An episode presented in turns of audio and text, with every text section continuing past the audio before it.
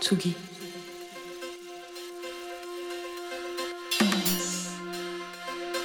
Tsugi Radio.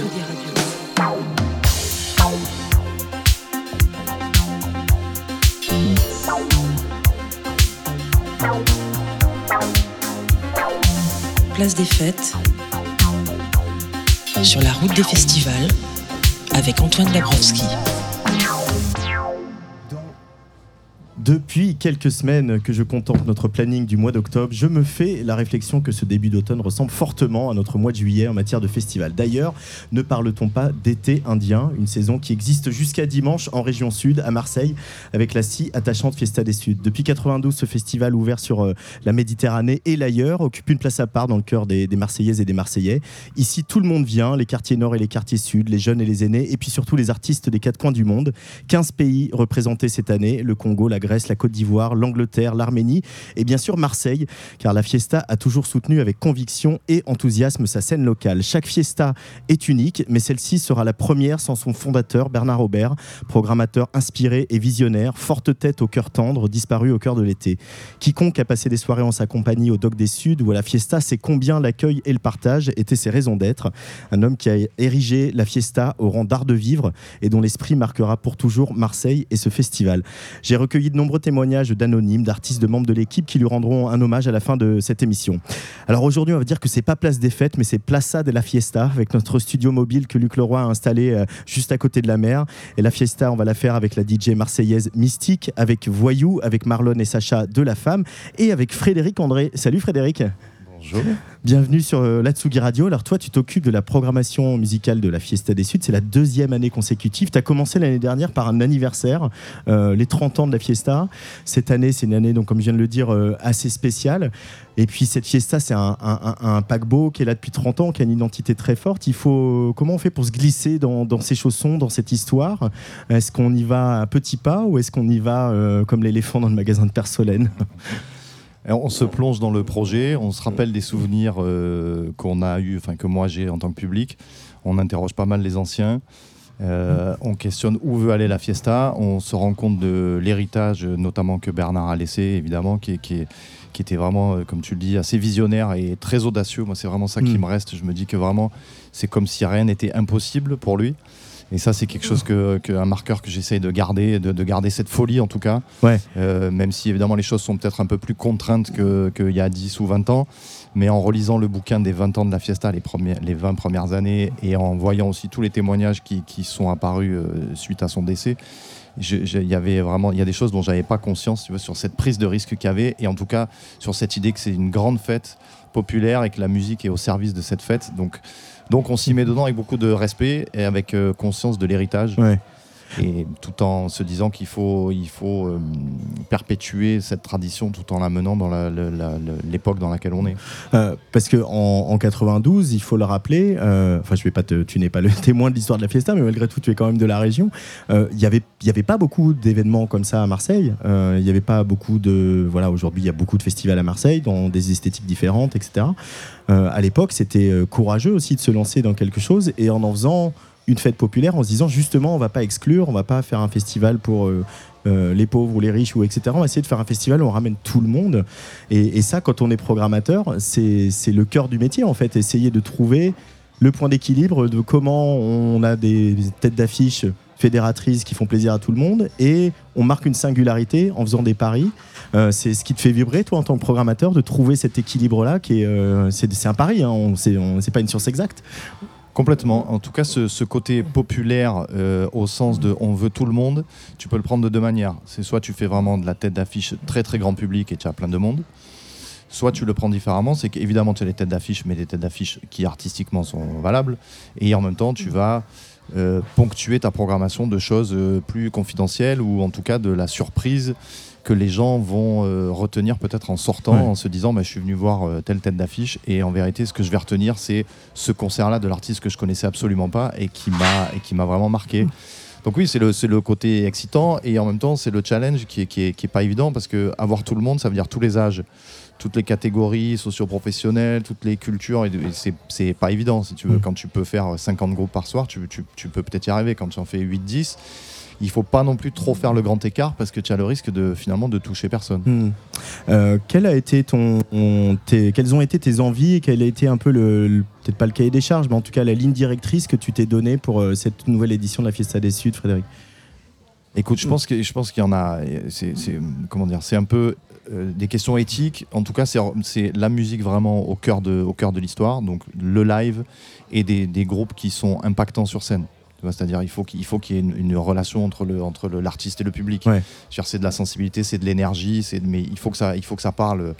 euh, peut-être plus au corps qu'à l'esprit, si, si je peux, si je peux dire ça comme ça. La danse, la fête, donc on cherche des musiques de fête, on cherche des musiques qui, qui on cherche des cheminements dans les soirées. Et, euh, et en même temps, on essaye de mettre un peu du sens dans les artistes qu'on met sur scène, dans ce qu'ils défendent, dans les risques qu'ils prennent, dans les positions politiques qu'ils peuvent avoir ou sociales. euh, donc, on- donc voilà, c'est un équilibre pas, pas forcément Mhm. évident à trouver. Mais, euh, mais en tout cas, on- en tout cas ce, que, ce que Bernard a toujours défendu, c'était pas d'avoir des soirées thématiques ou pas de s'adresser à, à un public en particulier, mais c'est d'avoir des soirées qui soient esthétiquement très larges.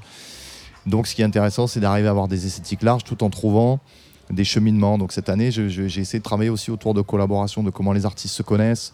Euh, Voyou et la Daniva se connaissent, euh, Lantourloupe et Flavia Coelho se connaissent, euh, euh, Flavia et Ibrahim Malouf se connaissent. Tu vois, alors ça va, Mm. ça peut potentiellement donner des rencontres sur scène, mais en tout cas, c'est aussi travailler cette histoire de famille musicale.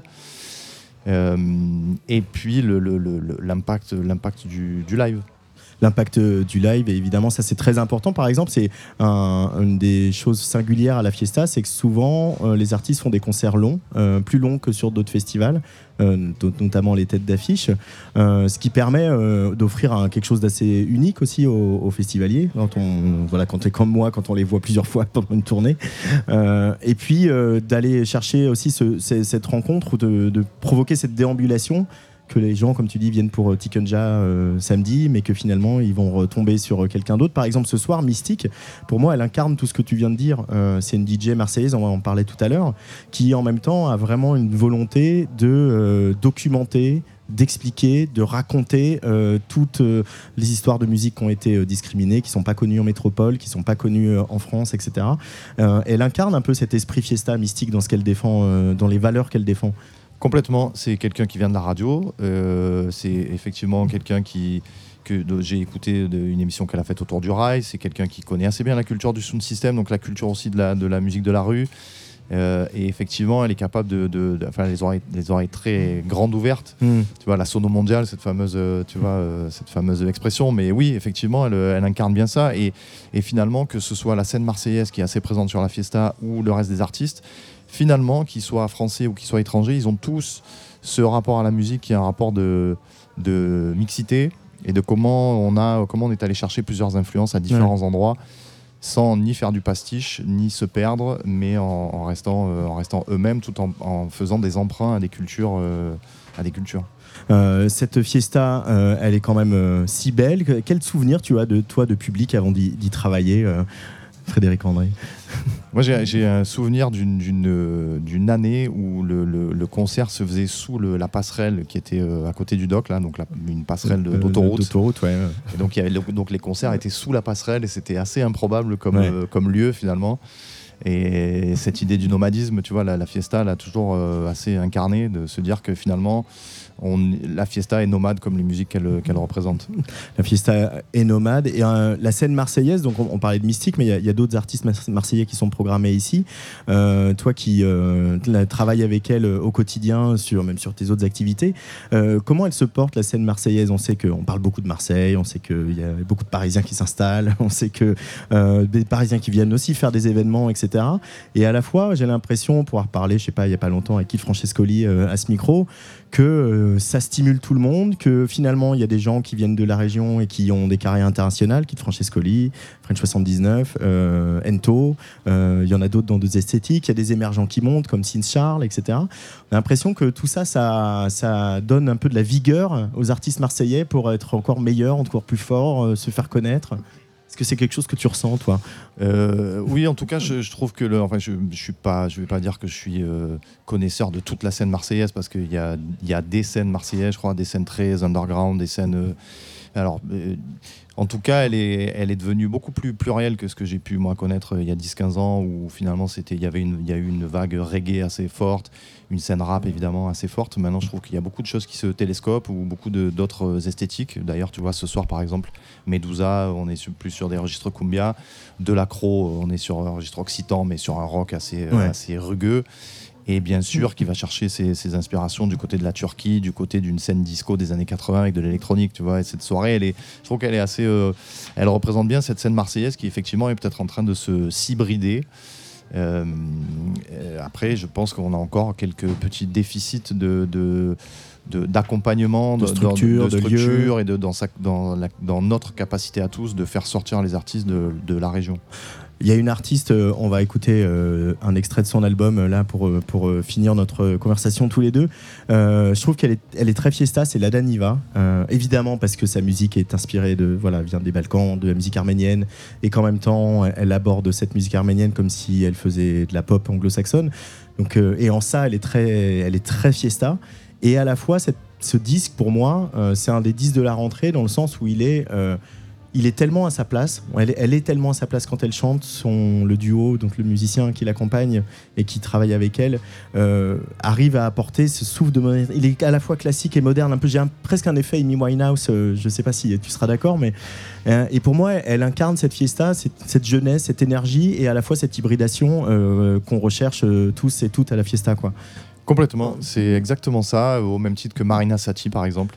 C'est vrai on que je- diffusera le, le concert demain en, en direct euh, à 22h30. Ah bah super. Voilà, moi je trouve que c'est- des jeunes générations qui effectivement ont un héritage culturel. Alors là effectivement Arménie, euh, Biélorussie, et qui au contact de- d'aussi d'autres musiciens, là en l'occurrence pour la un musicien français, sont capables de faire des sonorités qui sont pas vraiment d'ici, mais en fait pleinement d'ici et modernes, tout en ayant du respect pour le pour l'héritage et, et en même temps aussi avec une certaine forme de mélancolie dans, la- dans, dans cette musique de fête que, que- que- où Ouais. moi j'aime bien trou- arriver à trouver ça aussi, à trouver de la de, la saudade, tu vois, dans, le- Mhm. dans la musique de fête, parce que quelque part, euh, voilà, la, la fête, c'est aussi raccroché parfois et même souvent à des choses plus plus plus sensibles que Mhm. simplement faire la, faire la bringue. Euh, voilà, dit, bah, Didier Varros dit euh, pleurer sur le dance floor.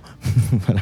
Euh, on pourrait parler de Coco aussi, hein, qui est un bon exemple de ça, avec des musiciens congolais qui croisent le fer, en tout cas les machines et le fer, parce qu'il y a beaucoup de métal, avec un musicien français. C'est pareil, c'est esprit très fiesta, ça, euh, Coco, qui joueront vendredi ou samedi, je me souviens plus, mais Samedi, ouais. samedi. Oui, oui, bah, tout à fait. C'est exactement ça qu'on est allé chercher en faisant le lien avec Babel Music XP, qui est aussi l'autre l'autre opération qu'on mène et où, où vraiment il y a tout- toute une scène vraiment émergente qui, qui, qui croise les esthétiques euh, sans vergogne, tu vois. Et je trouve que c'est vraiment, c'est vraiment super intéressant. Finalement, on en arrive aussi à se dire que c'est de- c'est c'est de l'interculturel, tu vois. Ouais. C'est-à-dire que les- la rencontre des cultures fait que tout s'enrichit au lieu de, au lieu de s'appauvrir comme euh, certains et certaines pourraient le, Ouais. le faire, le faire croire. Donc euh, oui, je, je pense qu'il y a beaucoup d'artistes, euh, mais euh, la femme qui, qui sera après, tu vois, un groupe de pop qui euh, est capable de sortir un album euh, en espagnol en allant chercher des choses autour de, de- du cha-cha, de Flamenco. flamenco, il y a des castagnettes et tout. Et après, euh, quelques mois après, sortent un album autour de chansons hawaïennes. Tu vois, c'est quand même, c'est quand même une prise de risque que je trouve assez, assez étonnante. Et, et j'aime bien, tu vois, cette idée de se dire, on peut sortir de notre zone de confort habituelle, on peut prendre des risques. C'est pas toujours évident parce que évidemment, c'est peut-être pas facilement perçu par ton public euh, habituel, mais euh, euh, voyou qui va chercher un petit peu des petites sonorisées au Brésil avec Diogo Strauss, tu vois, qui voilà, donc c'est tout ça c'est intéressant finalement Mm. de se dire que eh, on est tous l'étranger de quelqu'un et c'est chouette finalement. Il y a 15 nationalités comme tu le dis, mais les groupes français qui sont ici ont aussi les oreilles grandes ouvertes sur le reste du monde. Euh, on va parler avec la femme et voyou, ça tombe bien. Euh, dernière question, Frédéric André. Euh, là, on ouvre, il y a le protocole, les élus qui sont là, les premiers concerts qui vont démarrer. T'es dans quel état? T'es serein, t'es fébrile, t'es excité, t'as envie que la soirée commence vraiment? Je suis excité, j'attends que ça depuis ce matin de me dire il faut que ça commence, il faut que le son rentre là dans ce, dans ce, ce joli site du J4. Et donc après, moi, je vais faire la navette pour aller voir tous les concerts, Vraiment tous, et, et recueillir un peu discrètement le, le, le, le pouls de cette fiesta et voir comment les gens le, le vivent, le sentent, euh, aller écouter un petit peu les conversations, voir comment ça circule, qu'est-ce qui a plu, qu'est-ce qui a moins plu. Donc là, on est parti pour quatre jours, euh, on s'arrête plus de la musique, la musique, la musique. Merci beaucoup, Frédéric André, d'être passé au micro de, de Tsugi Radio. Euh, on est en direct de la Fiesta des Suds au J4, là au pied du Bussem, à côté de, de la Méditerranée. Euh, La côte bleue est juste là, au loin. Je ne peux pas le dire autrement que la côte bleue, hein, sinon ça marche pas. On va écouter La Daniva juste avant de retrouver Jean Fromageau qui nous présentera aussi un projet marseillais. La Daniva avec Narek, extrait de ce très bel album qui est sorti bah, la semaine dernière.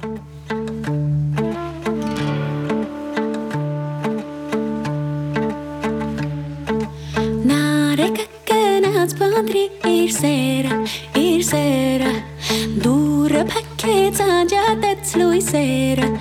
sera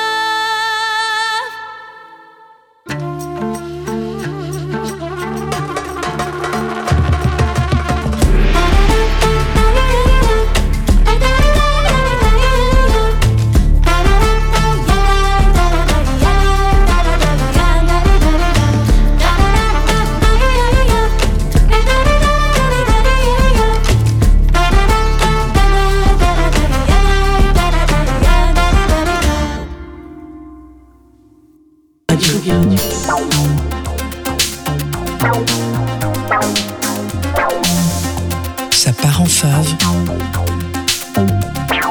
Jean Fromageau. Alors on est toujours en direct de la Fiesta des Suds et hier il s'est passé un truc pas banal, figurez-vous. Notre Jean Fromageau qu'on a, eh ben, il a fait la première partie du guitariste américain Cory Wong, où ça À l'Olympia. Rien que ça. Alors malgré une soirée riche en émotions et ses nouveaux amis du showbiz, il est quand même bien au rendez-vous de sa part en fave, sa chronique quotidienne, une chronique toute marseillaise aujourd'hui. Salut mon Jean. Salut Antoine, alors on est complètement en duplex ou quoi? Peux pas répondre car je suis le seul maître de la voix sur cette chronique. La bise à Wayou, la bise à Marseille. Alors du coup, je profite de cette petite escapade bouche du Rhonaise pour moi aussi sauter sur l'occasion d'aller parler d'une excellente sortie qui se profile chez le non moins dingo Omakaz Records. Alors, né il y a 4 ans sous l'impulsion de DJ tête chercheuse de Massilia, Goldie B et Kumanop, euh, qui se sont dit en 2019 qu'il y avait longtemps qu'on n'avait pas monté un label à Marseille qui reflète vraiment les couleurs actuelles de la ville musicale. Euh, sympa, surtout quand on est une des dernières fournées, quand on sait qu'une des dernières fournées du label euh, s'apprête, je l'espère, à mettre un petit coup de pied dans la fourmilière néo jazz de la cité phocéenne. N, euh, NX Quantis et Omakaz donc se sont un petit un jour posés sur un petit caillou de la vie face à la mer. C'est ce qu'on s'imagine tous euh, dans l'imaginaire collectif des gens qui vivent à Marseille. Voilà. Ils se sont posés euh, pour se dire euh, que les disques de collab, eh ben en fait c'était peut-être une très belle façon de faire de la musique.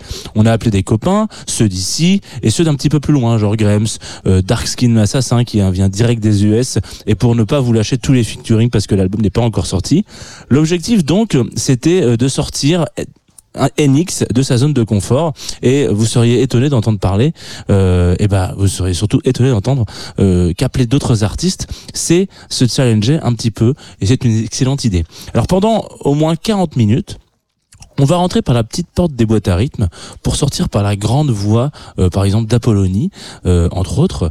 Et je vais me risquer un peu à vous mettre du contexte musical dans cet album Onni qui va sortir le 20 euh, octobre prochain. Mettre un peu de contexte musical. J'ai lancé moi cet album en une journée, une fin d'après-midi, un jeudi. Retour à la maison. Peut-être qu'on peut peut-être se l'envoyer. Tiens, est-ce qu'on s'en, est-ce que ça s'enverrait pas? Voilà. Retour à la maison avec une lumière un peu fébrile dans les rues de Paris, ou des lilas, si on veut être très précis. Vous savez, ce genre de fin de journée, d'automne, qui laisse supposer que oui, on va allumer la lumière du salon à 19h, qu'on se lance un petit Terra Boss. Vous allez me dire quel énorme bobo ce mec. Effectivement, vous aurez raison. Un petit moment où on prend le temps de se poser dans son canapé, à réfléchir à cette rentrée qui a quand même été très intense pour tout le monde. Et je crois qu'on peut le dire, qui, avec ce nouvel album de NX Cantiz et Omakaz, Oni, donc je le, rappelle, va peut-être se suspendre. Un album qui serait presque perdu entre deux disques de trip-hop des années 2000 dans une ruelle sombre mais propre de Londres qui sonne comme à Marseille. Alors c'est beau de mettre des images dans la radio, mais peut-être qu'il vaut mieux mettre de la situation. Pour reprendre les, mots d'un grand monsieur qui m'a dit un jour, les conclusions font les meilleures intros. On s'écoute donc 2014 avec Don Biliez au cuivre, qui clôture l'album Oni, qui sortira le 20 octobre chez Omakaz. Et je vous rends l'antenne à Marseille en espérant qu'il fasse beau. Bisous, ça part en fave évidemment.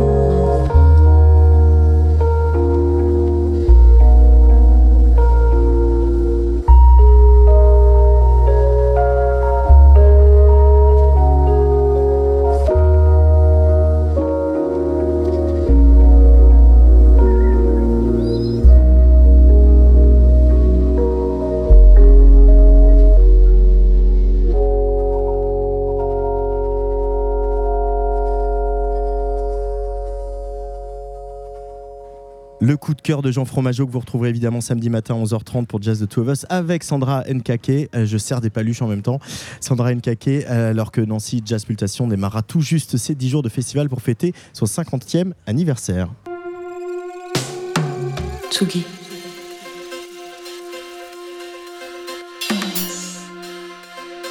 Tsugi Radio.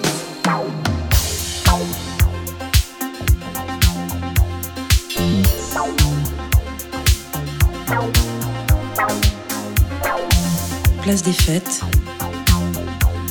sur la route des festivals, avec Antoine Dabrowski. Allez, on prend un petit micro et parce que j'ai euh, une moitié de la femme qui m'a rejoint, une demi-femme. Ça, ça va, ça te va? Allez, bonjour. Euh, bonsoir tout le monde. Comment ça va? Nickel. Nickel. Euh, À la fraîche. à la fraîche. Tu sors de, de la baignade, tu m'as dit. hein Ouais, c'est ça, ouais. Là, je sors de la douche, ouais. Ouais. Euh, on profite de c'est l'avantage du festival à Marseille euh, pendant l'été indien finalement. Ben ouais, on a vu le, le plan d'eau devant, on n'a pas pu s'en empêcher, quoi. Euh, quelle relation vous avez avec cette ville Marseille dans, avec dans le groupe et ici vous avez c'est pas la première fois que vous avez joué Marseille. Ouais. Carrément, ouais. Bah, on a une, une- une bonne relation. Il y a le, le bassiste du groupe, Sam, qui est, qui est marseillais, qui Ouais. a grandi ici. Donc lui, pour lui, c'est carrément, il revient à domicile en quelque sorte. Mais euh, pour nous, euh, ouais, bah, à chaque fois que je viens, je- j'adore cette ville et euh, Enfin, de, à chaque fois que je reviens, j'aime bien la ville et je me dis que j'aimerais bien euh, revenir plus, quoi, et puis euh, repasser du temps, ouais. Parce que là, vous vous êtes lancé euh, dans un, un- un- puis On va avoir une série qui s'appelle Odyssée. Euh, Il y a eu un album en, en espagnol avec des musiques d'Espagne évidemment, mais aussi du Mexique, etc. En tout cas d'inspiration. Là, un nouvel album qui est sorti à- au printemps, plutôt avec des musiques hawaïennes. Euh, Est-ce qu'il pourrait y avoir un épisode marseillais, par exemple? Parce qu'il y a une forte culture euh, musicale ici.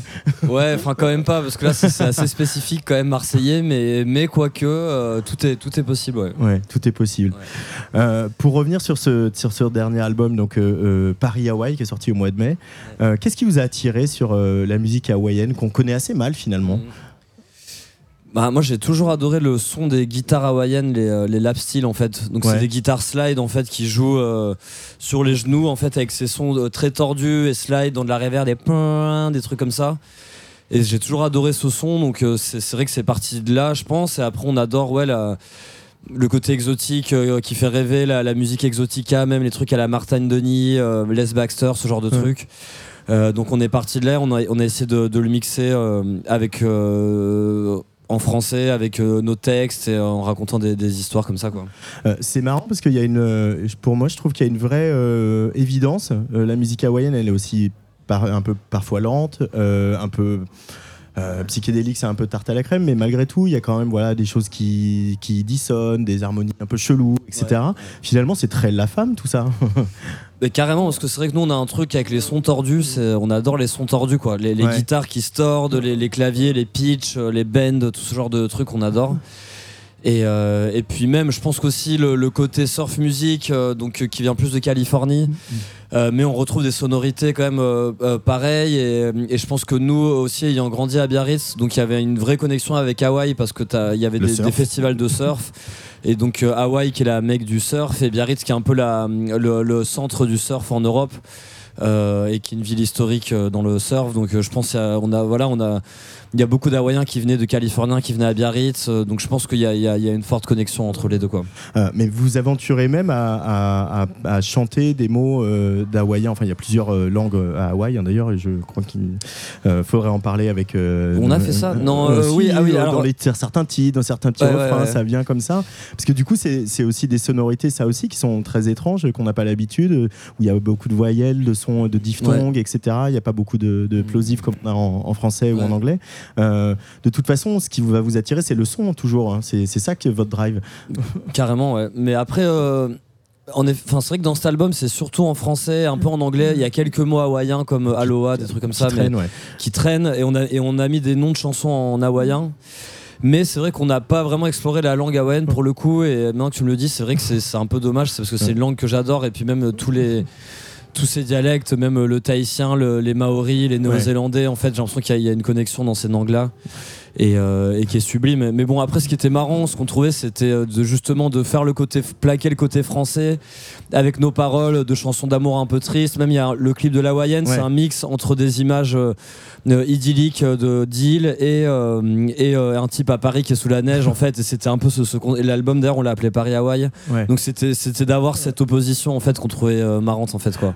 Mais vous avez un côté tous les deux un peu documentariste ou je sais pas, vous, vous- vous faites des recherches, vous allez écouter le- les musiques folkloriques, les musiques trad, vous vous renseignez sur la vie des musiciens, des, des auteurs-compositeurs. C'est un truc qui vous fait euh, kiffer, qui vous inspire, qui vous aide à, à avancer en studio?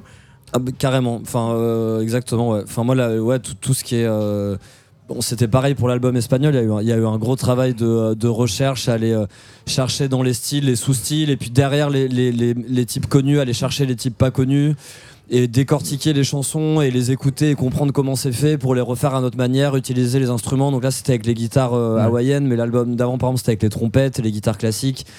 Euh, moi j'adore, euh, c'est- une sorte de travail de- de- d'archéologue en fait, et ça, ça nous aide à, à composer derrière en fait quoi, ce que- ce Ouais. qu'on fait en fait quoi. C'est vraiment notre manière de, c'est c'est- en fait c'est comme une école en fait, c'est c'est d'aller euh, chercher des archives et de, de, de- de partir de ça quoi.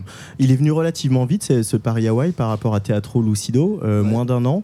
Euh, vous êtes euh, prolifique, vous avez besoin de ça, de, de- de composer et de sortir, parce que composer c'est une chose, mais euh, sortir, c'est aujourd'hui. bon, maintenant, vous avez votre propre label et euh, vous produisez. On sait que ça tourne bien, notamment à l'international, donc ça donne une, une forme de liberté. Mais pourquoi ce besoin de, de sortir aussi régulièrement, autant de chansons, etc. Je parle sous le regard. Euh, Non, ouais. Non, parce que c'est vrai que des fois on a des discussions avec nos labels qui disent faut aussi attendre et pas trop sortir pour pas saturer la tête des gens. Euh, ce que je comprends aussi, mais, mais c'est vrai que je pense que les, les trois premiers albums, il y a eu beaucoup de temps d'écart entre les albums. Déjà, il y a eu beaucoup de temps avant le premier album. Ouais, entre déjà, la première prise de parole et le premier album. Exactement. Et ensuite, là, le paradigme qui a mis longtemps entre l'album d'avant, Mystère. Et je pense que nous, en tant que, que, compositeur, que musicien, on avait une grosse, grosse frustration de, beaucoup composer, mais que ça sorte pas. Et, puis, c'est c'est toujours cette frustration du musicien quand entre le temps, on fait la chanson, on la termine en studio, elle sort, la promo, c'est des cycles de 4-5 ans et ça peut être très frustrant euh, artistiquement. Donc là, je pense qu'on avait besoin, justement, là, on est passé sur une autre config avec, euh, euh, avec un label avec qui on distribue, mais on a notre propre structure, donc on peut plus se permettre aussi de faire ce genre de choses. Et, on, et du coup, nous, c'était vraiment, on avait besoin, je pense, de combler tout ce temps. On avait mis du temps avant, de justement là, de le rattraper en sortant des trucs rapidement. Et, euh, et, en, et en balançant de la musique, nous, ça nous a. Enfin, moi, je pense que ça m'a allégé d'un poids euh, en tant que vraiment de, en tant que de mes chansons qui abonnant elles traînent dans des disques durs et c'est euh, et c'est assez déprimant donc là c'est- cool ce truc là après là c'était l'album hawaïen ça s'y prêtait parce que vu que c'était un truc un peu bizarre on n'a pas trop Ouais. fait de promo autour après c'est vrai que si tu fais tu sors un album tous les ans avec beaucoup de promos autour là tu peux pas sortir tout le temps l'outil en fait si tu veux de de, euh, de la promo et du gros album. Donc faut, faut savoir jauger entre les deux. Mais là ça ça, ça, ça s'y prêtait parfaitement parce que ça arrivait euh, euh, après l'album espagnol et dans ce timing là et voilà quoi en gros Mm. euh, Euh, y a, vous en jouez des chansons de Paris Hawaii sur, sur scène, par exemple ce soir à la Fiesta des Sud, la femme? Ouais, on en joue une là ce soir. Ouais, une Ouais. Ouais, Que c'est. euh, Bah, c'est- le problème, c'est que Surtout sur une scène de festival où il faut quand même aller choper les gens. Bah, c'est ça, et c'est ça le problème de notre groupe aussi, c'est qu'on a des morceaux qui, euh, qui dégomment et qui bombardent et que les gens adorent en live. Et après, on a plein de slow.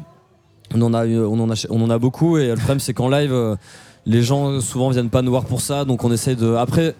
Moi j'aimerais bien les jouer mais dans un autre cadre, euh, par exemple faire une soirée euh, vraiment exotica avec des gens assis, des cocktails euh, et, jouer en mode mais comme la musique exotica à l'époque à Hawaï où ils jouaient dans des, grands hôtels, des trucs comme ça donc j'aimerais bien le- les jouer mais dans un autre contexte. Et pas forcément là dans ce genre de là ça marche pas bien dans ce genre de truc quoi. Ouais, mais c'est une bonne idée, c'est en même temps un concert de slow, ouais. un peu crooner, un peu euh, ambiance tamisée. euh, Ouais ambiance Elvis à Hawaï euh, années 50 un peu quoi. Ouais, ouais, ambiance Elvis.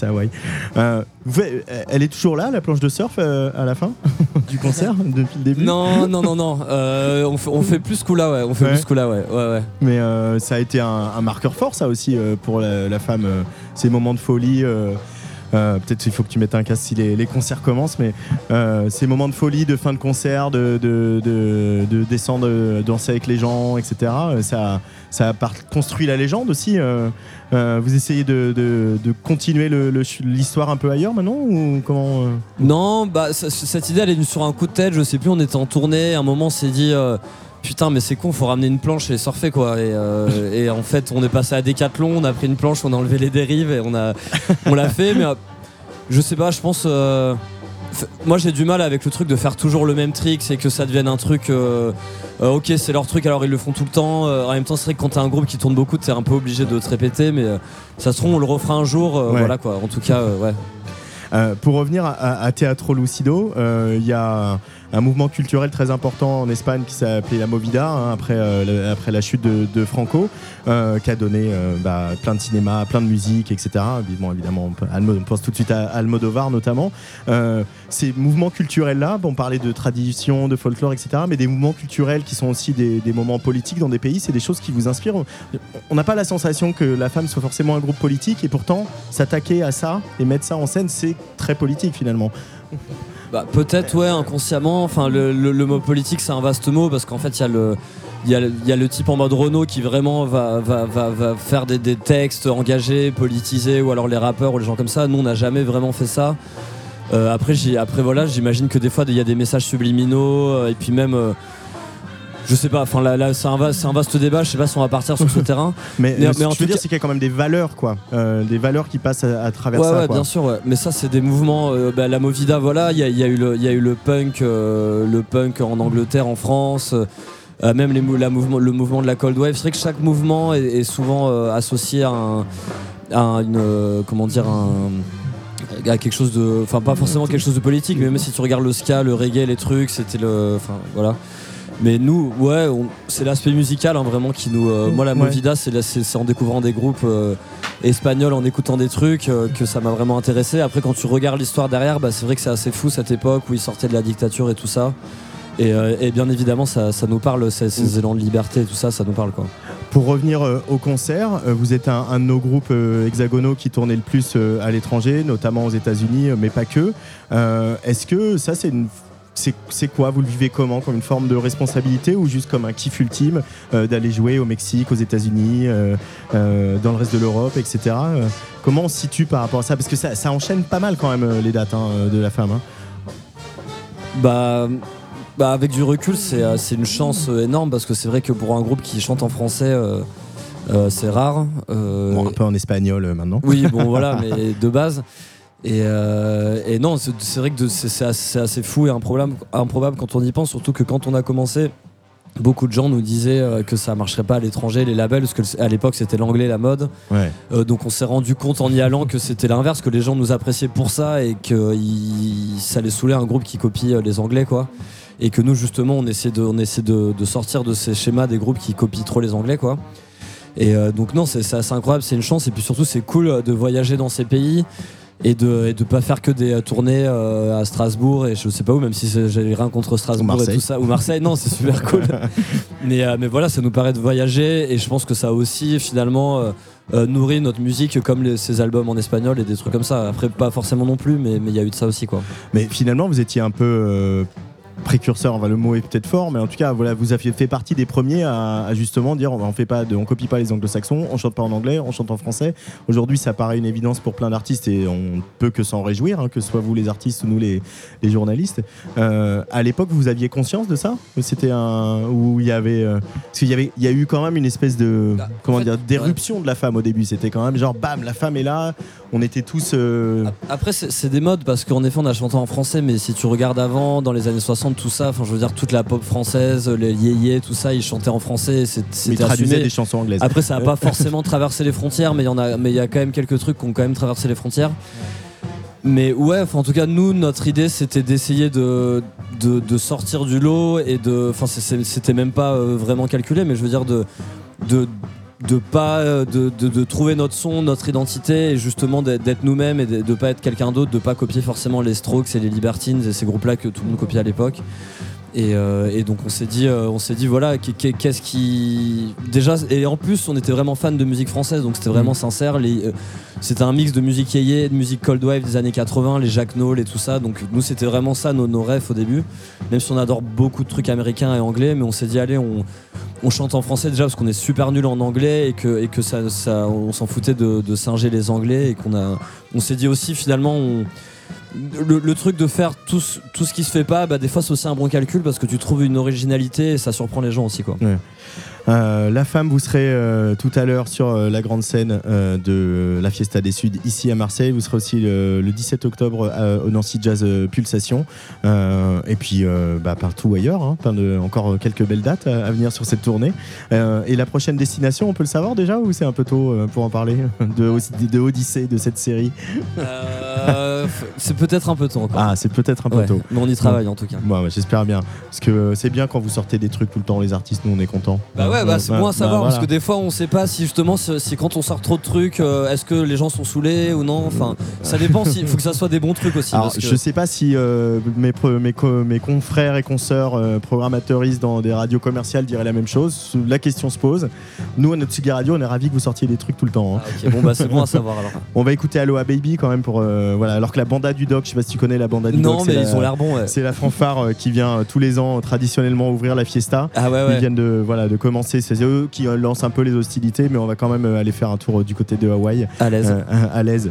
merci beaucoup Bah, merci d'être venu sur. Tsugi Radio. À très vite. Merci.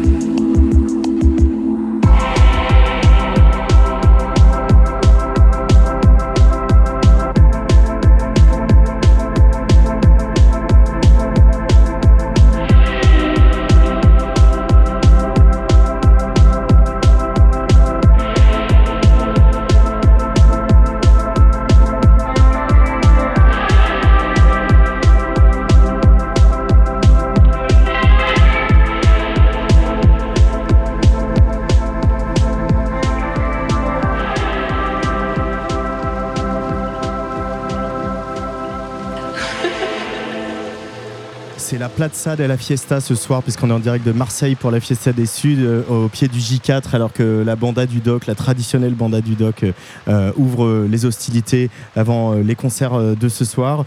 Euh, J'ai à côté de moi une artiste, une DJ de Marseille, qui fait un peu les, les 3-8 ce soir à la Fiesta, puisqu'elle elle joue plusieurs fois. C'est Mystique. Bonjour Mystique, Bonjour, ça va bien ça va, ça va, merci beaucoup de T'as- m'accueillir. tu as déjà fait un petit, un petit interplateau. tu vas rejouer dans, dans pas très longtemps, dans même une petite demi-heure. Euh, comment, euh, quand on est marseillaise comme toi, euh, quelle image elle a, euh, cette Fiesta des Suds Je pense que c'est un gros gros festival, hein, euh, assez axé sur euh, musique du monde, qui met pas mal en avant les, la scène émergente aussi. Euh, voilà, un festival assez familial.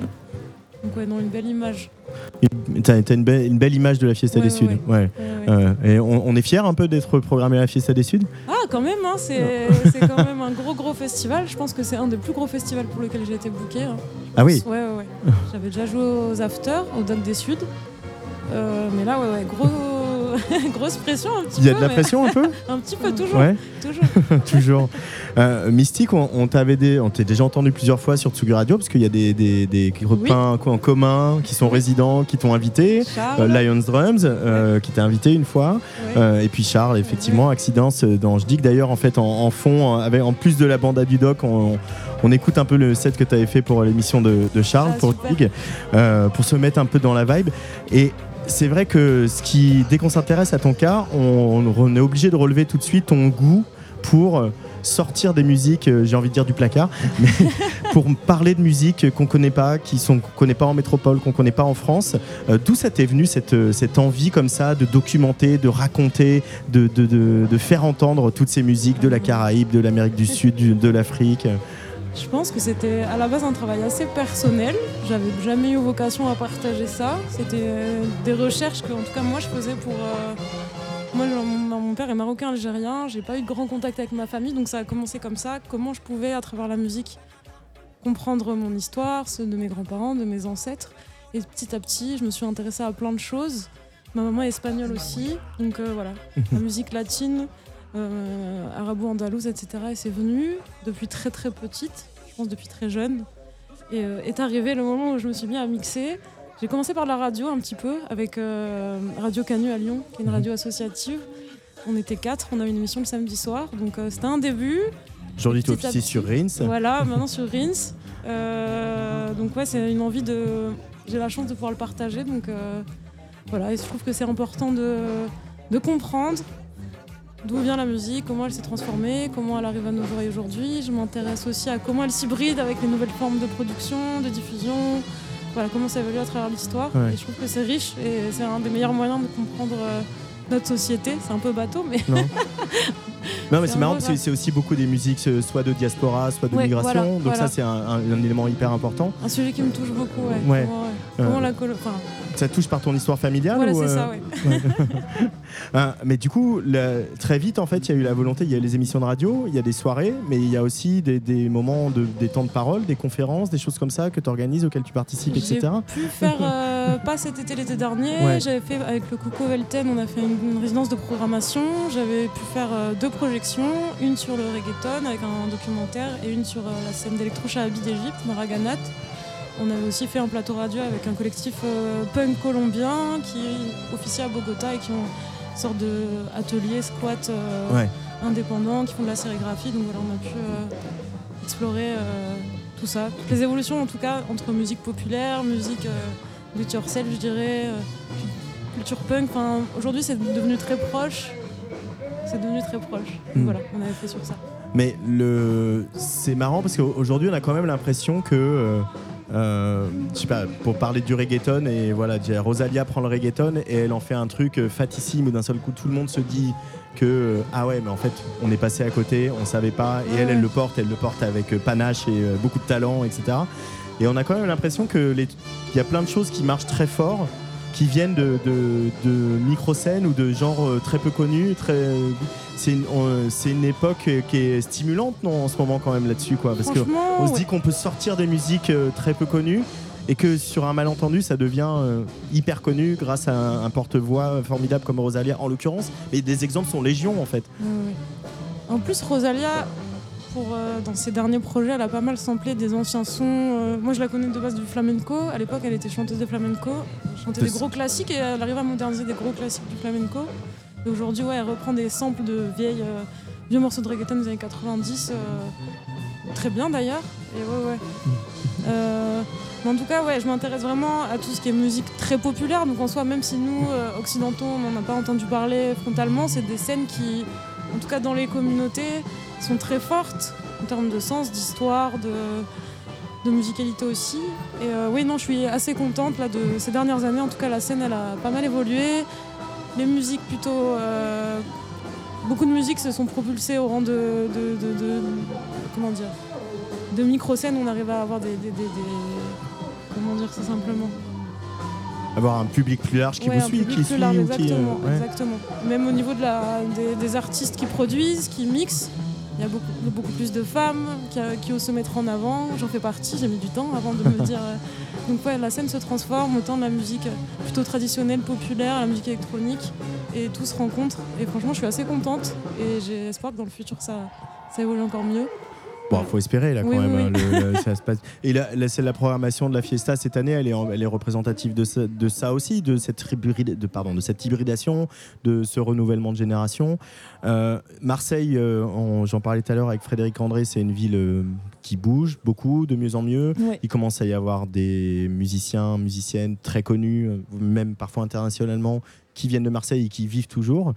Euh, on va pas forcément parler des gens qui s'installent à Marseille, mais euh, voilà, le sujet est, est là. Pour autant, toi, tu, tu quitterais pas, euh, t'envisagerais pas de quitter Marseille? C'est ta base, c'est ton, c'est ton terre-terre, c'est l'endroit d'où tu peux t'exprimer euh, Ouais. artistiquement, Moi, je- ouais. en toute, voilà, dans, plus de confort et de, de force? Ouais, exactement. Moi, je suis pas née à Marseille exactement, je suis dans la campagne, mais je suis arrivée ici à 8 ans à peu près. Et j'ai eu la chance de pouvoir un peu, à travers mes études et ma vie, euh, vivre un peu ailleurs dans le sud de la France, sur Paris un moment, que j'ai vite quitté. Mais et euh, non, non, pour avoir un peu observé les scènes. Chaque ville a ses, ses particulari- particularités en termes de scène. Et Marseille, c'est celle où j'ai eu la chance de pouvoir m'exprimer et d'avoir un accueil hyper chaleureux. C'est un espace où on vous laisse votre chance. Les gens aiment danser. Enfin, vraiment, ils sont, les gens sont envieux. Je ne sais pas pourquoi d'ailleurs, les gens ici sont plus envieux d'écouter d'autres choses qui sont peut-être plus difficiles à amener. Euh, Peut-être c'est voilà. l'histoire de la ville, qui est Oui, aussi une oui, ville voilà, de migration voilà. avec des cultures mélangées, Ouais. etc. Peut-être, hein, je, je suis pas sociologue, mais Ouais. c'est possible. C'est possible, c'est possible. c'est possible. Mais non, c'est vraiment, ouais. C'est une ville qui laisse vraiment la chance de s'exprimer. et- Et le public euh, marseillais il répond à ça Ouais, et, le public, et euh, le public grandit, etc. Tu sens, tu grandit, sens que ça, se sédimente, tout ça Ouais, ouais. Bah, beaucoup de gens viennent s'installer ici, on en reparle, mais oui, oui, il y a une force et il y a dans cette ville, on peut écouter euh, autant du post-punk que euh, du reggaeton, que euh, la musique africaine, euh, aller traverser la rue, même ne serait-ce que dans la rue, quand on se déplace, il y a de la musique partout. Genre, vraiment, Marseille est musique, je pense. Mm. C'est une belle ville. Tu es DJ, mystique. Oui. Est-ce que faire de la musique, être productrice, compositrice, est-ce que c'est des choses que tu essayes, qu'on va entendre un jour Je ne sais pas. Est-ce que ça te tente ou est-ce que, ou est-ce que ce truc de passeuse que tu incarnes si bien avec euh, tout ce que tu fais, euh, finalement ça Je pense que c'est un t'épanouit rôle qui me va bien. Euh, je pense que mon format préféré c'est quand même la radio. Après bon voilà, il faut, il faut jouer le jeu, aller se mettre sur scène. Et je suis plus enclin, je pense, à l'avenir à faire des projets autour de la curation. J'aimerais bien pouvoir euh, curater ou programmer, je sais pas, des scènes de festival ou des, des concerts en tout cas. C'est ce que je préfère faire. je. Ouais. Et euh, pourquoi pas sortir des, des mixtapes. J'ai une, une grande affection pour les mixtapes en général. Moi aussi. Euh, ouais, plutôt sur des projets de curation, d'organiser des événements avec des projections, des discussions, enfin voilà, pouvoir parler de musique, pas forcément la fête, mais pouvoir en parler et la valoriser euh, d'une manière différente. Je pense qu'il y a plein de choses à dire, autre que danser c'est bien, mais il y a plein de choses à dire. Il y a plein de choses à dire Ouais. sur les musiques sur lesquelles on danse. Et ça, c'est important. Exactement. de dire que ce- voilà, ça fait partie de notre histoire et de nos cultures. Et, euh, et ça raconte aussi, est-ce que, encore une fois, la programmation de la Fiesta d'études, c'est pas pour leur tresser du laurier, mais quand euh, la Daniva vient avec euh, ce qu'elle est et toutes ses, euh, voilà, toute sa culture de musique arménienne, etc., ça raconte quelque chose. Surtout ici à Marseille, la culture armé- arménienne et avec la forte communauté arménienne qui vit à Marseille. Euh, et ça, c'est beau, c'est tous ces dialogues de musique. Qu'est-ce que- qu'est-ce qu'on joue en interplateau à la Fiesta des Suds quand Après, tu vas avoir un vrai set un peu plus tard ce soir, hein, une heure et demie, je crois. Mais là, on joue une demi-heure. Comment t'abordes ça, du coup, comme exercice? Alors j'ai bien écouté tous les groupes qui passaient. Je connaissais que Medusa, euh, c'est Cumbia. Là, c'était assez simple. C'est quelque chose que j'ai l'habitude de jouer, donc euh, autour de la Cumbia, plutôt de la Cumbia électronique aussi, hybride. Euh, sur le deuxième concert, c'est plus rock psyché. C'est pas une scène pour laquelle je suis très à l'aise, mais je vais partir sur un truc un peu plus électronique. Essayer de monter en progression électronique, plutôt sur Afrique du Sud, Afrique de l'Est. Et ouais, deuxième, je pense que bien sûr, je vais plus les amener autour de la musique électronique euh, égyptienne, euh, peut-être algérienne, euh, voilà. Et dernière partie, voilà, on verra bien. On verra. La bamboche. La bamboche, exactement. Merci beaucoup, Mystique, d'être passé au micro de Tsugi Radio en direct de, de la Fiesta des Suds. Et puis, bah, on se recroise. hein, tu Bon, connais l'adresse du studio et tout ça. donc, avec grand plaisir. Merci beaucoup. Merci. On va passer, euh, on va retraverser l'Atlantique si tu veux bien. On va aller euh, à Kingston, Bien. dans les bagages de Molécule, qui allait enregistrer un album euh, avec euh, des vedettes du dub euh, et du reggae. euh, qui euh, l'album qui est sorti juste aujourd'hui et Molécule qui sera à la Fiesta euh, samedi soir. So I will never, never be lonely. I need your love, love,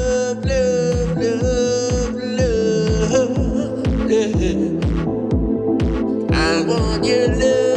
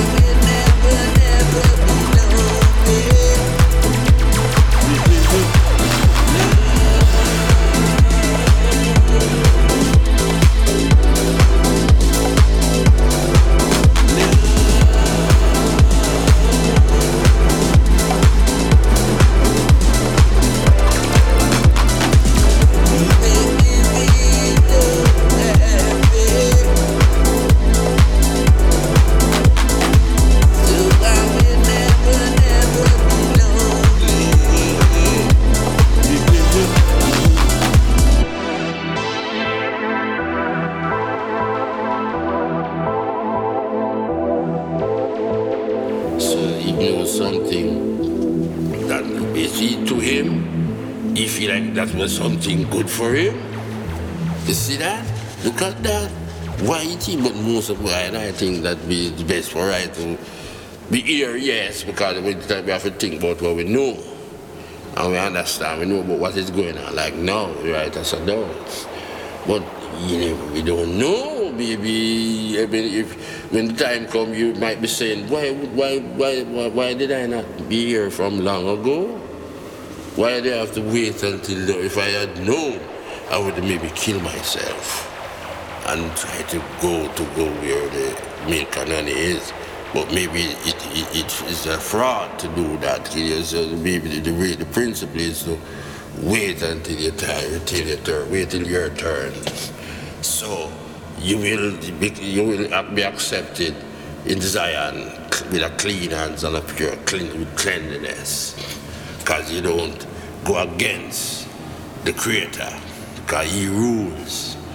So if you wanted to, if you wanted to remain here, and, and, and we will, and if you don't, even He knows why. That's why we have to live clean. And there is no secret that the Jah don't know of. So that's sometimes is, is, Jah is the cure. So when you can hide from Jah, Tsugi.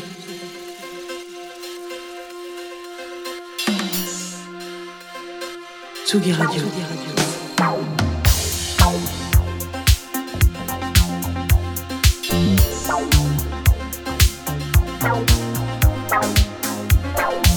Place des fêtes. Sur la route des festivals. Avec Antoine Dabrowski. À l'instant sur la Tsugi Radio, vous venez d'entendre donc Molécule qui rassemble sur le même micro-sillon la French Touch et le reggae sur ce nouvel album qui est sorti donc aujourd'hui. Et vous avez entendu euh, la voix sépulcrale de Johnny Clark, euh, un, des, un des maîtres du dub et du reggae qu'il est allé rencontrer à Kingston. Molécule qui sera le 7 février à l'Olympia et donc samedi soir ici à Marseille à la Fiesta des Suds. Puisque j'en suis dans les Olympias, j'ai un garçon juste là en face de moi qui va faire son Olympia le 31 janvier. Il s'appelle Voyou. Salut Voyou. Salut, ça va bien Ça va et toi Très bien. Qu'est-ce que quelle relation toi qui as une jambe euh, à Lille dans le Nord et une jambe à Nantes euh, où tu as passé euh, ton adolescence, tu as avec une ville comme Marseille Euh, écoute. euh, Parce qu'on aime bien parler de ville tous les deux. Je me suis dit qu'on allait oui, parler de ville. mais j'adore. bah, moi, j'adore les villes. C'est pas la ville dans laquelle tu passes le plus en tournée, Marseille. En tout cas, c'était pas le cas avant quand j'ai commencé à faire de la tournée. Ouais. Maintenant, ça l'est beaucoup plus. Mais c'est une ville dans laquelle je suis passé pas mal quand j'étais petit. Euh, qu'on a un peu visité avec mes parents, notamment parce qu'on prenait le ferry pour aller en Corse là-bas. Parce qu'on on partait de Lille en voiture. Ouais. Et on roulait, roulait, roulait, roulait comme ça. À l'époque, c'était pas les questions d'écologie, tout ça, mais en tout cas, on roulait de Lille jusqu'à Marseille. Et tu prenais le bateau juste à côté de Et là où on est, hein, le- le vraiment. Corsica euh, Ferry le Corsica là, Ferry ouais. qui part de- d'à côté d'ici. Hein. C'était nos vacances, on avait l'impression d'avoir les meilleures vacances de la Terre et on s'arrêtait toujours là. Donc c'est mon premier rapport et puis j'y suis retourné vachement euh, ces dernières années, je pense, comme beaucoup de gens, parce qu'il y, a- beaucoup de choses qui se sont passées à Marseille. Il y a eu, des festivals, j'ai joué à un festival qui s'appelle Avec le Temps, qui est très axé sur la musique française. Et puis... euh, Je me souviens d'une table ronde avec Lydia Kepinski qu'on avait fait tous les, tous les trois euh, à la bibliothèque Alcazar. Je m'en Euh, rappelle très bien. De ce moment. Et je ne sais même pas comment j'arrive à beaucoup m'en rappeler parce que c'était un lendemain de fête absolument mythique parce que c'est un peu aussi ça Marseille. J'ai toujours passé des, des- des soirées euh, extraordinaires ici, hein, vraiment. Euh, Oui, on avait fait un triple after parce que je crois qu'il y avait François Nietlas Montaigne qui avait organisé un after off dans un autre bar, etc. Tout à C'était fait. ce soir-là. Il y hein. avait Flavien Berger, Il pas avait- très loin. Ouais, qui- ouais. C'est vraiment, on est en train de faire le pire name dropping de la pop française. Mais il se trouve que ce, ce soir-là, il y avait à la fois les gens et à la fois les énergies réunies pour que ça soit la meilleure et la pire soirée de ta vie. En tout cas, la meilleure soirée et le pire lendemain. Donc Ouais. c'était la pire conférence que j'ai faite de ma vie, je crois. Moi, j'en ai un, un bon souvenir, mais. euh, Alors, est-ce que tu veux qu'on en parle euh, non, je sais J'étais pas. arrivé avec Mais- Lydia qui avait fait une soirée parallèle apparemment de la nôtre parce que les énergies étaient présentes aussi de son côté.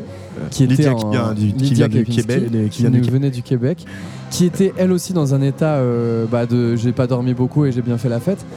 Et on était arrivé et devant, ça c'est les choses que les gens ne voient pas, devant il y avait un banc de gens euh, tout droit sortis d'une maison de retraite, vraiment. Et vraiment, et après il y avait d'autres gens du festival et tout ça, et c'était super, mais il y avait les deux premiers rangs, c'était Moyenne d'âge euh, 85 ans, je pense. Je crois, je crois que c'est la- l'année euh, avec le temps où j'ai loupé un train après, mais, euh, Ah bah ouais, voilà. ouais, le, mais le lendemain. Mais bon, bref. Euh, voyou, Comment ça va sinon comment ça va sinon Comment non mais comment euh, ça va depuis que c'est sorti euh, cet album? On avait fait un, fêté ça en grande pompe sur Tsugi Radio. On était Ouais. même allé chez toi faire une émission en direct de chez toi. C'était quand même un peu chic. Merci encore de nous avoir accueillis. Avec Et plaisir. euh, moi, j'ai le souvenir de, de ce Trianon, euh, il n'y a pas si longtemps, euh, euh, avant l'été, où, et, et où on était nombreux à te connaître, à, te, à travailler avec toi, à t'avoir interviewé, etc. À se dire, ah là là, mais qu'est-ce qu'il est à sa place là? Qu'est-ce que ça se passe bien? Bah, Et qu'est-ce que ça fait plaisir? Ouais, bah, c'est cool. Moi, ça me faisait trop plaisir aussi d'avoir tous ces gens autour. C'était pas le concert le plus facile de ma vie, le Trianon, parce qu'il y avait quelque chose de. J'avais, j'avais presque pas envie d'abîmer les lieux. Il y avait quelque chose de très sacré. Et, hum, et je pense que j'avais besoin de sentir ce moment, de, donner l'impression que tout était incroyable, que tout était unique. Alors qu'en fait, c'était un concert comme un autre. Et... Mais c'était magique parce qu'il y avait plein de gens dans la salle. Mais c'était passé à une allure. J'étais sorti Ouais. de là, j'avais rien compris à ce qui s'était passé. Et ça laisse presque des sentiments de déception. J'en avais parlé avec euh, November Ultra, qui a déjà ressenti Qui était ces- venu des chanter Soleil Soleil chanter avec, aussi, euh, ouais. avec toi sur scène. Mais je crois que les, que je crois que les gens avaient, avaient vachement aimé ce concert. Et, et c'est aussi des moments où ça passe tellement vite. Et c'est tellement un moment qu'on attend qu'une fois que c'est passé, et ben il y, a un- il y a un truc qui se passe où d'un coup les concerts deviennent plus simples aussi. Je sais pas comment dire. Et on attend avec beaucoup d'impatience la date parisienne d'après. Pour, euh, pour envoyer une grosse saucée en se disant ok c'est bon maintenant je sais qu'il faut pas que je, pose, que je me pose ces questions là et juste que je kiffe comme n'importe où ailleurs quoi. Euh, un- travailler sur un album, c'est souvent long. Il y a une partie de travail qui est solitaire. Euh, euh, toi, en plus, tu as rajouté la dimension voyage puisque tu as passé pas mal de temps au Brésil. T'as je- tu rencontré des gens, un peu enregistré des choses. Tu t'es documenté, tu as digué, tu as ramené plein de vinyles, trop de Ouais. vinyles dans tes valises, comme tu fais tout le temps. Vrai.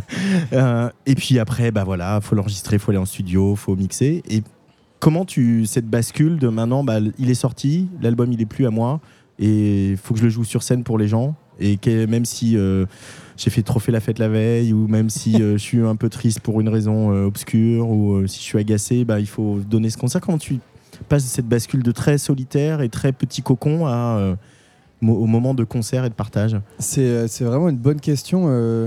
je crois qu'en fait, la chance que j'ai, c'est que je fais ça depuis tellement longtemps que j'ai complètement oublié ça. Je, je cérébralise plus du tout ça. C'est-à-dire que je- je- j'ai encore l'impression, quand je suis sur scène, d'être musicien pour euh, un autre groupe. Quoi. Et, euh, et en tout cas, d'avoir cette espèce de détente absolue, de me dire que rien n'est grave, rien qui va arriver va être grave et que tout va juste être un moment à vivre avec tous les gens qui sont là. Et même si jamais c'est une panne, même si jamais c'est des paroles oubliées ou quoi que ce soit. Et du coup, ça fait que c'est toujours extrêmement réjouissant de monter sur scène. En plus, avec les musiciennes et musiciens que j'ai, il y a un truc ultra simple où tous les soirs ça peut être différent, où ça improvise beaucoup, où on peut faire traîner des choses, durer, tout ça. Enfin, c'est vraiment euh, ultra agréable et super ludique à faire, quoi. Et en fait, je crois qu'il y, a un- endroit où je, me suis rendu compte il n'y a, pas- il y a pas longtemps de ça, c'est que ça fait depuis que j'ai. Depuis que j'ai 6 ans que je fais des concerts et ça fait depuis vraiment mes 14 ans que je fais des concerts euh, au moins toutes les semaines, enfin au moins tous les mois disons. Et puis après, c'est devenu mon travail quand j'avais 17 ans. Et même si j'étais dans le fond, euh, tout ça, la vie de tournée, les concerts, c'est tellement devenu mon quotidien et ça l'est depuis tellement longtemps que je crois que j'ai un peu oublié. Je, je sais plus trop ce que c'est que de vivre sans ce truc-là. et même quand je me retrouve dans des périodes de composition, parce que c'est aussi ça le, le, ce que tu me poses comme question, c'est tous ces moments où on est seul avec sa musique et après comment on la partage. En fait, je crois que les moments où je fais de la musique seule sont déjà vachement projetés vers ce moment où je vais me retrouver sur scène pour les jouer à des gens. Parce que j'ai besoin de, de me dire que je vais kiffer, quoi, que ça va être marrant, que ça va être des, des morceaux chouettes à défendre, qu'il va y avoir musicalement plein de choses à faire avec, qu'on va pouvoir s'amuser, faire en sorte que les gens s'amusent et puis, euh, puis avoir des choses aussi à raconter qui à la fois nous soignent et puis nous réjouissent, quoi. Et, et en même temps, il y a. Enfin, j'ai- j'ai- j'ai- enfin, c'est un peu ma formule par rapport à ta- tes chansons. Je dis, je dis que tu mets de la joie dans nos mélancolies. Voilà, c'est c'est ma petite formule à moi. Mais il y a des chansons comme Le Confort, on en a déjà parlé, ou, euh, ou même L'Hiver Ouais. sur l'album, euh, Le Confort qui était sorti euh, un peu avant, où tu vas vraiment taper dans un truc très deep, très, un peu dark, très, un peu, ouais, vraiment à fond dans la mélancolie. Ouais. C'est presque plus saudage tellement c'est mélancolique. Et, et en concert, tu arrives malgré tout à la fois à nous faire pleurer et à la fois dire mais c'est pas grave, on est tous ensemble et on la chante ensemble cette chanson. Mais- on la chante dis, ensemble euh, cette tristesse. Ouais. mais ça, je me le dis à moi aussi. Et c'est en ça que je te dis que ça me, ça me sert aussi vachement à me soigner. C'est-à-dire que quand j'écris ces chansons-là, je sais que je vais devoir les porter sur scène, que ça pourrait être très lourd et en même temps, je me dis, bon, il faut que je vais me retrouver à vivre avec cette chanson pendant tellement de temps. Euh, il faut que j'arrive à faire en sorte que quand je la joue, eh ben, il y a quelque chose qui me, qui me soigne, quoi, qui, Mm. qui soigne ces mots que je mets à l'intérieur ou bien alors qui me réjouissent quand même. Et des fois, ça t'arrive de te faire emporter par euh, le, le sentiment qui t'habitait quand tu l'as écrite? De, de, de- de- de voir le- bah, Par exemple, sur, sur le confort, Yuxek a eu l'alarme à l'œil, qui n'a pas l'alarme à l'œil facile, hein, j'étais juste à côté de lui. Euh, mais euh, de, te laisser quand même chavirer par le truc euh, sans. sans, sans par inadvertance Sans presque. Bah, en fait, ouais, ça m'est déjà arrivé de me faire vraiment saisir sur scène. Ouais. Et euh, souvent, c'est pour des raisons vraiment particulières. Par exemple, je vais chanter une chanson qui, qui a un lien assez précis avec quelqu'un et cette personne va être là, par exemple. Ouais. Ça, ça peut être quelque chose d'extrêmement troublant. Je me rappelle par exemple que je m'étais retrouvé à, ma cigale. Il y avait, depuis le, depuis le divorce de mes parents, c'était la première fois que ma mère, ma sœur et mon père se retrouvaient, et moi-même, on se retrouvait dans la même salle. Euh, à- on se retrouvait dans, dans le même endroit, tu vois, dans le même espace. Et je m'étais retrouvé à chanter une chanson qui parlait de. Enfin, je m'étais retrouvé à chanter Lille, en fait, donc Ouais. euh, l'endroit de mon enfance, l'endroit où j'ai grandi. Et, et en plus, il y a une chanson quand même assez, assez triste où ça parle de départ, ça parle de, de quitter une ville, un peu en parallèle de quitter une fille aussi. Et je m'étais retrouvé à me faire complètement saisir par ça, par le fait d'avoir toute ma famille dans la salle. Et ça, ça avait été assez, euh, mais assez, assez beau en fait. Ouais. Je, me- je suis rarement euh, saisi de tristesse, quoi. C'est plus, euh, je vais être d'un coup saisi de, de quelque chose de, de réjouissant ou d'émouvant, mais toujours plutôt du côté positif des choses, je dirais. Alors là, on est un peu saisi de la façade parce que le concert vient de commencer. Ouais. Mais c'est euh, c'est- pour ça qu'on vient en festival. Et même, c'est pour ça qu'on fait des concerts. C'est pour Mais se faire saisir aussi. Hein. C'est- Et- T'es pas, t'es ah pas, bah ouais, euh, carrément. Mais pas tu vois, poste. ce qui m'a hein. saisi, moi, c'est que je suis arrivé et il y avait plein de cuivres qui étaient en train de jouer. Ouais. Et ça, c'est toujours quelque chose, tu le sais très bien, Antoine, c'est quelque chose qui me saisit le cœur toujours. Et là, j'ai vu qu'il y avait plein de groupes avec des cuivres euh, ce soir et j'ai vu ça en arrivant. Je voyais plein de gars avec des, des- des filles, avec des trombones, avec des, des saxophones et des trompettes et tout. Et ça m'a vraiment réjoui le cœur. Voilà. Ouais, bah peut-être, euh, vas-y, euh, garde ton bugle et monte sur scène avec les autres. hein. Non, je le Euh, garde euh, pour mon concert. j'espère que tu seras là. Merci Thibaut, t'as même sorti une nouvelle chanson, dis donc. Oui, j'ai sorti une nouvelle chanson. Il y en a d'autres qui arrivent. Mais et voilà. ce soir, on la joue cette nouvelle chanson. j'ai entendu la balance, ouais. Mais ça va, tu t'ennuies pas trop quand même. Hein Ben pas du tout, mais, mais si, mais j'adore ça vraiment. si je, je m'ennuie, mais j'aime beaucoup m'ennuyer. Merci, euh, Voyou. Merci à toi. On va écouter cette euh, nouvelle chanson donc euh, qui vient de sortir qui s'appelle D'amour et d'insouciance. Euh, et je rappelle que tu seras à l'Olympia le 31 janvier et dans une grosse heure ici à Marseille à la Fiesta des Suds. Merci beaucoup. Je m'ennuie à mourir depuis ce matin. J'ai dans la tête des idées bêtes, je pense à rien. Je regarde le vide, sauf quelquefois. Où le soleil s'invite à ma fenêtre et change la poussière en paillettes. Comme c'est joli, ça me divertit. Puis nuage passe, poussière s'efface, alors à nouveau je m'ennuie. Seul dans mon lit, ça me rend heureux d'écrire des chansons sur ces instants merveilleux. Et dans mon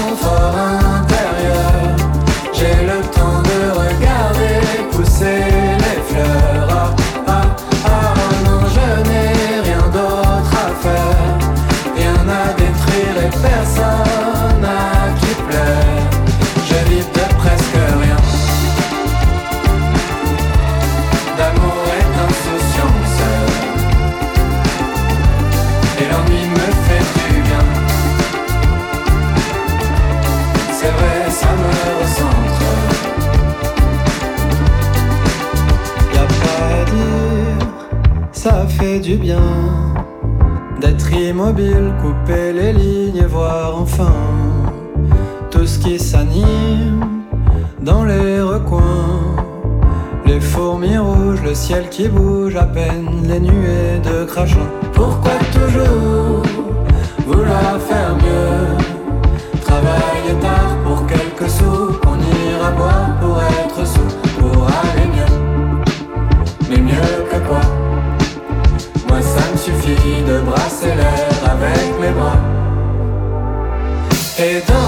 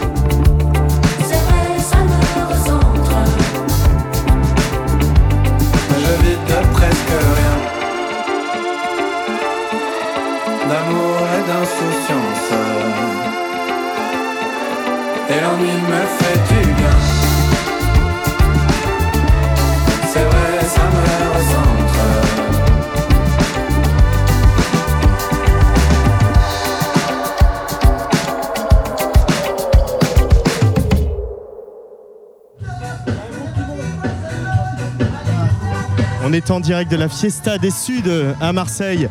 Euh, Fiesta des Suds, on est en direct du J4. On sera là aussi demain pour vous retransmettre le live de la grecque Marina Sati.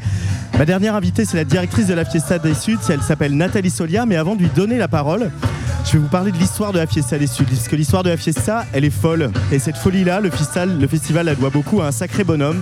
Un bonhomme qui nous a quittés cet été, un homme truculent, jovial, excessif, comme on l'est parfois à Marseille, mais avec un grand cœur et un amour fou de la musique et de la fête. Première fiesta sans Bernard Robert, et ça fait quand même tout drôle d'être ici, sans le savoir au bar, en train d'offrir du champagne à tout le monde. Bien sûr, la fiesta va rendre hommage à Bernard euh, cette année, on va en parler. Mais j'avais aussi envie qu'on évoque sa mémoire sur Tsugi Radio. J'ai sollicité euh, pas mal de monde, des artistes, des membres de l'équipe, des collègues. Souvenir pendant que Patrice commence son concert de plus de 30 ans de Fiesta des Suds avec Bernard.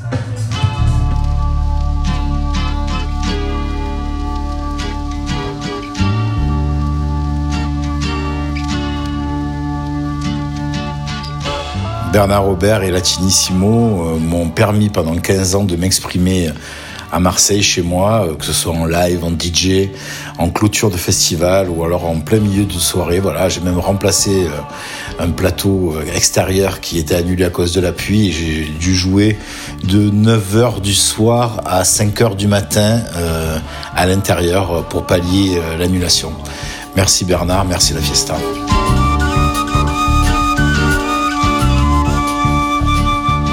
Personnalité très conviviale, amoureux de la musique, des musiques dans toute leur diversité.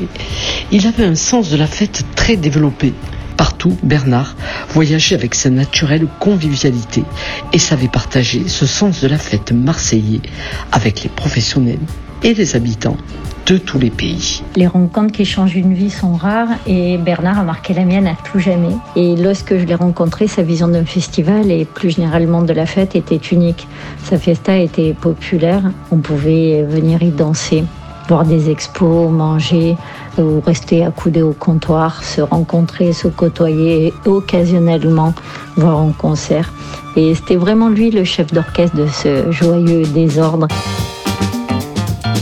Bernard Robert m'a un soir accueilli avec une générosité sans égale dans cet endroit mythique des Docks du Sud qu'il avait inventé et créé afin de donner à toute la musique du monde et du cœur l'opportunité de faire danser tous ceux et celles qui découvraient que ce monde peut être si proche, même si on le sait immense.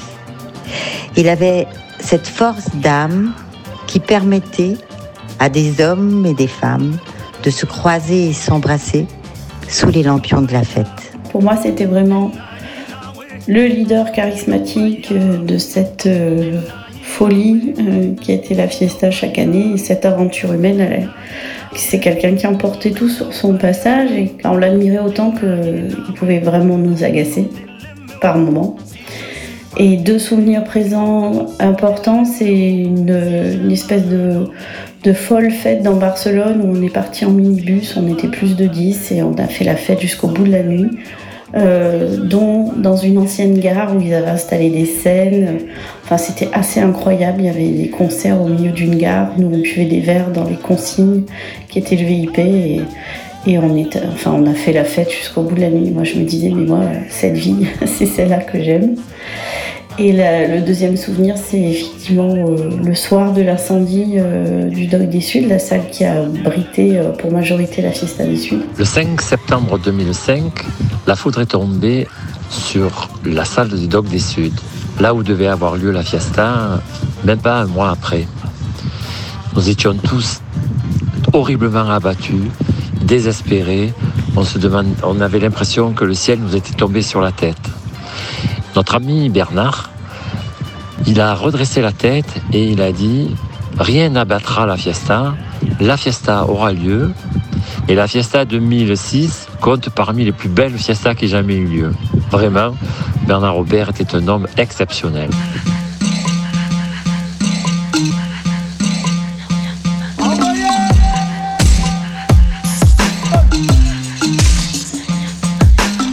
Alors, ce qu'il y a de super euh, ben, chez, Bernard Aubert, c'est cette capacité à la fois à s'intéresser à des trucs qui sont très loin, à, à s'intéresser à des, musiques qui viennent de- de- de- de- d'endroits euh, à plusieurs milliers de kilomètres, et, en même temps à être euh, très concerné, très intéressé par, les musiques d'ici, les musiques locales.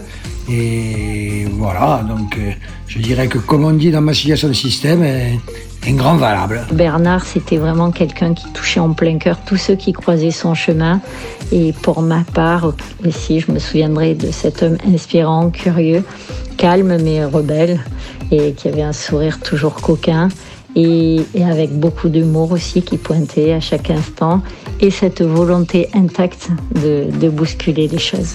On a été très peinés d'apprendre euh, la disparition de Bernard, parce que lui les Fiesta des Suds euh, ont une place euh, très importante pour nous, car ils sont soutenus depuis nos, tout débuts, et c'était toujours un, plaisir de le croiser.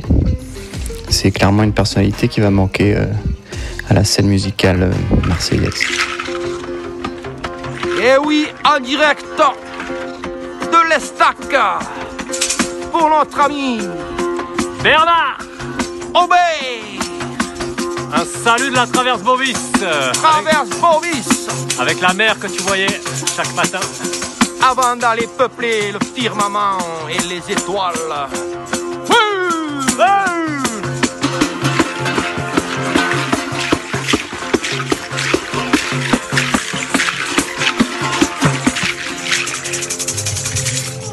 Bisous Bernard.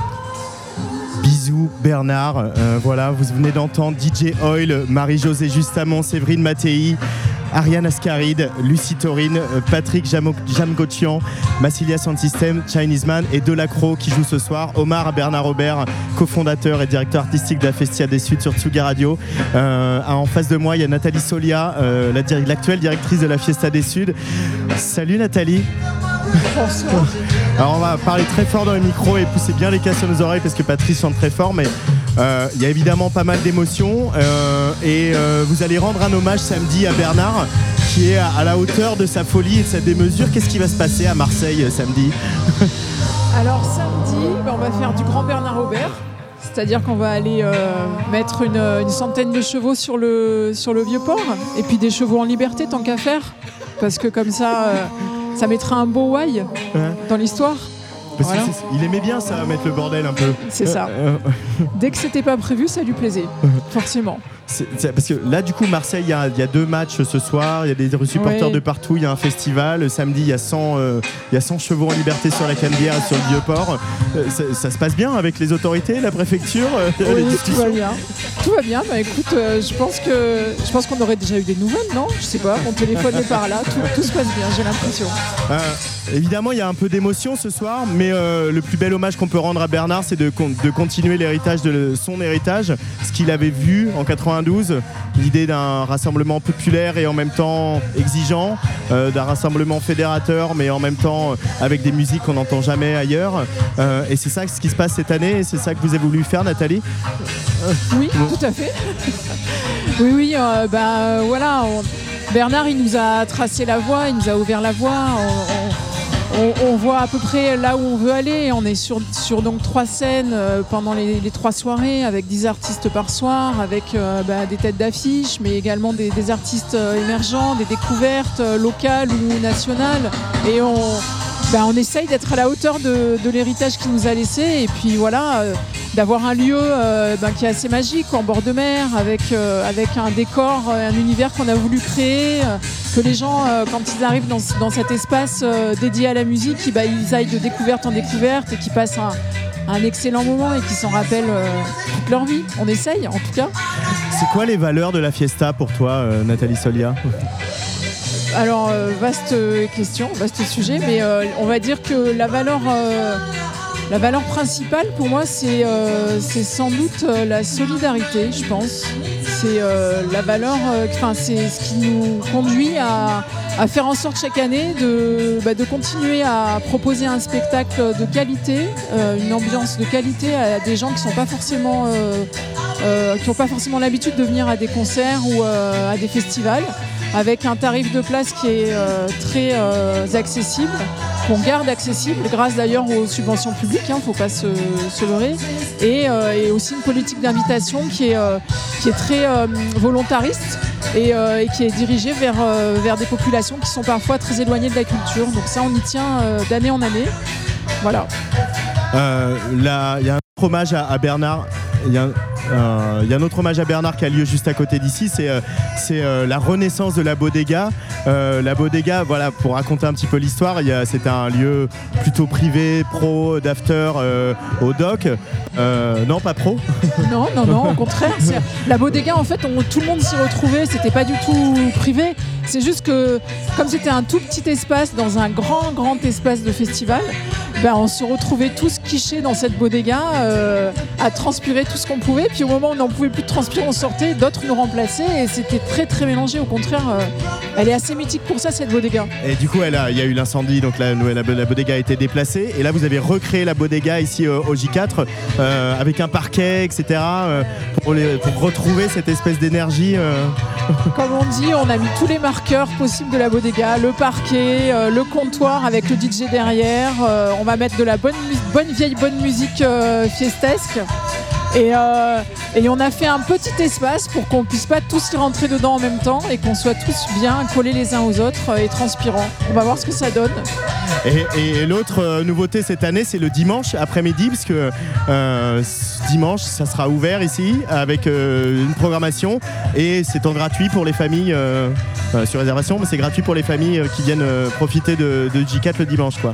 C'est ça, en fait, traditionnellement, la, la fiesta s'est toujours intéressée au public jeune. Il faut pas oublier bah, justement Bernard Robert euh, et Catherine Vessieux à l'époque aussi étaient, euh, euh, tous deux éducateurs. C'est de là qu'ils viennent. Donc ils ont vraiment, en tout cas Bernard a toujours eu à l'esprit de pouvoir amener le public jeune vers la culture de, par tous les moyens.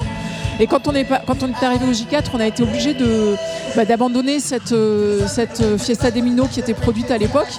Et puis euh, on s'est aperçu en démontant, le, dimanche dans la journée la Fiesta des Suds que les familles venaient sur le J4 se promener et se retrouver avec les engins de chantier, les barrières, la poussière en bord de mer avec le démontage de la Fiesta. On s'est dit mais en fait ouvrons la fiesta aux familles qui viennent euh, au bord de mer euh, le dimanche après-midi. Retrouvons euh, le jeune public de la fiesta et c'est ce qu'on ce qu'on a fait. On est allé voir la, la ville de Marseille qui, nous- qui a été totalement d'accord pour nous suivre sur euh, une proposition gratuite parce que c'était important aussi, toujours dans cette volonté d'ouvrir euh, le le- d'ouvrir la fiesta au, plus grand nombre. Et notamment, il y aura Fada Freddy euh, qui va jouer euh, dimanche. Euh, en tout cas, merci beaucoup, euh, Nathalie Solia. Merci, euh, moi, on est ravis de, venir et d'être là, Tsugi Radio, ici particulièrement cette année. C'était vraiment important. Euh, mais c'est aussi important pour tous les artistes qu'on va voir, les artistes qu'on aime. Euh, voilà, tu étais contente de rencontrer Voyou euh, juste avant. Moi, je suis euh, content de retrouver Patrice après, euh, après ces années de silence.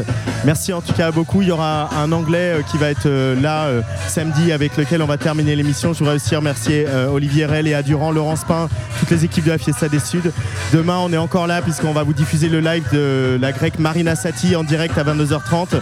Et c'est donc Luc Leroy qui va nous lancer le dernier disque de cette émission, l'anglais Kamal Williams qui sera là à la Fiesta samedi. L'album vient de sortir, il s'appelle Stings, Kamal Williams, donc jouera samedi soir. Et moi je vous dis gros bisous, à demain.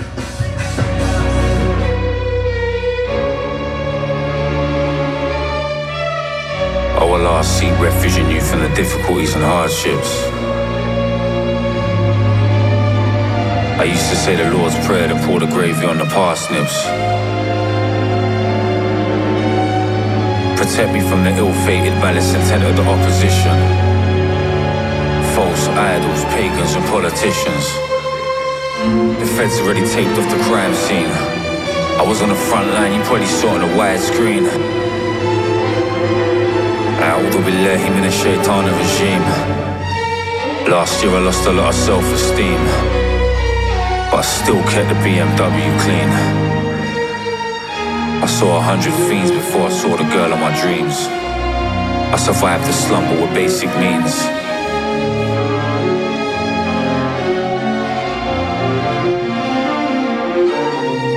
I'm untraceable when I make the maneuver I reference Rumi, most you reference rumors.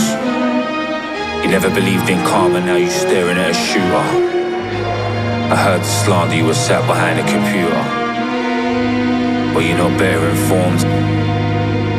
This kid just weathered the storm.